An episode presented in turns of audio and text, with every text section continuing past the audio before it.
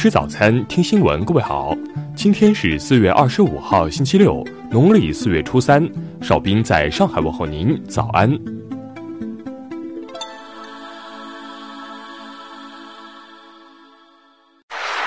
首先来关注头条消息。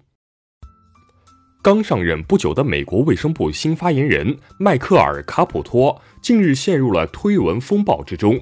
据 CNN 报道。卡普托于四月十四号宣誓就职。他近日几乎删掉了自己在四月十二号前发布的所有推文。CNN 通过查询发现，卡普托删掉的推文大部分都与新冠肺炎疫情有关。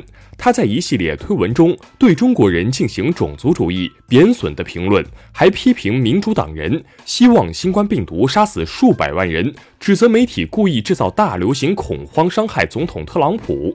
据报道，卡普托就职的美国卫生部公共事务助理部长发言人的职位是该部门一个重要的沟通角色。在联邦政府应对疫情过程中起着核心作用。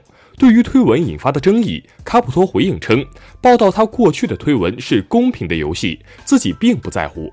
此外，卡普托还为自己过去发的一系列推文进行辩护。他说自己是总统的捍卫者，以热情洋溢的方式发推。但他还表示，自己现在是美国人民的公仆。有些人可能会感到失望，但我的推文将会有所不同。目前，美国卫生部并未对此作出回应，白宫发言人拒绝置评。下面来关注国内方面的消息。随着最后一例重症患者新冠肺炎治愈，国家卫健委昨天宣布，武汉重症病例实现清零。教育部发布公告称。二零二零年上半年，中小学教师资格考试推迟至下半年一并组织实施，前期已通过的笔试科目成绩和合格证明有效期延长一年。为帮助各地师生顺利适应新学期，教育部表示，学校开学前后要及时进行师生心理健康状况摸底，制定有针对性的心理健康教育工作方案等。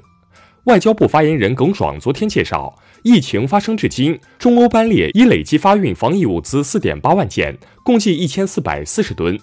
国务院扶贫办昨天表示，截至二零一九年底，已经有九千三百万贫困人口实现脱贫，占到全部贫困人口的百分之九十七。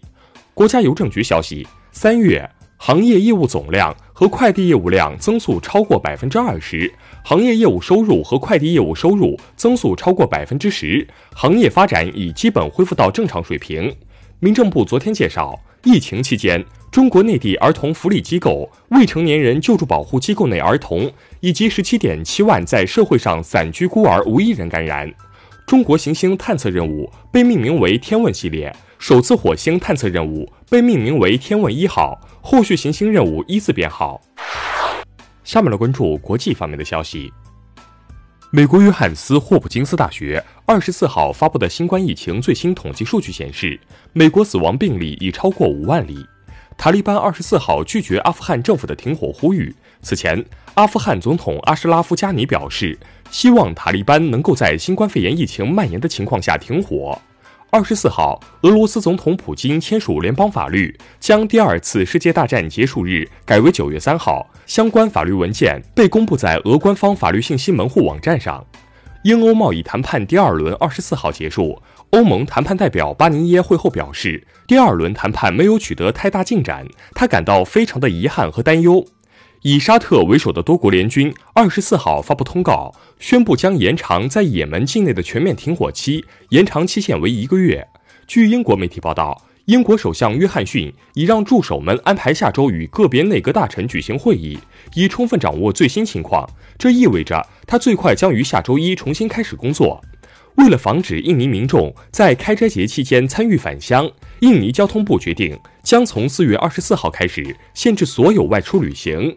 捷克政府决定从四月二十七号开始，境内大学对所有年级的学生重新开放。下面来关注社会民生方面的消息。江苏扬州江都区教育局明确，帮助亲戚朋友子女开展无偿补习辅导，但未向学校和区教育局报备无偿补课对象和人数的，视同有偿家教行为处置。五月六号起，四川各高校可根据生源特点、学生规模、疫情防控条件等情况，安排学生分期分批、错时错峰返校开学。近日，四川自贡交警在对一违规三轮车驾驶员进行处理教育时，另一摩托车驾驶员倪某凑热闹参与教育，不料在核查中发现倪某是无证驾驶，最终其也被处罚。四月一号，河北张家口市两少年驾驶摩托车在村里小卖部抢夺后逃跑。在店主唐某某追赶的过程中，两人发生车祸，致一死一伤。近日，当地人民检察院以过失致人死亡罪对唐某某实行批捕。海南乐东一中学副校长胡某斌在任职期间，利用职务便利，为三十二名外省户籍考生谋取海南籍考生的名额，非法收受好处费十三点九万余元。近日被判处有期徒刑一年六个月。最后来关注文化体育方面的消息。孙杨近日入围奥运会集训名单违规，澳大利亚媒体表示，其可能因此面临禁赛期翻倍的处罚，即被禁赛十六年。欧洲排球联合会终止二零二零年欧洲冠军联赛、欧联杯、欧挑杯三个比赛，预期奖金的百分之八十将分配给三个比赛的参赛球队。著名翻译家、作家陈良亭于二十三号辞世，享年九十一岁。陈良亭曾因翻译《乱世佳人》为大众所熟知。受新冠肺炎疫情影响，二零二零年国际档案大会将延期至二零二一年召开，推迟后的大会召开时间将于几周后公布。以上就是今天新闻早餐的全部内容。如果您觉得节目不错，请点击再看按钮。咱们明天不见不散。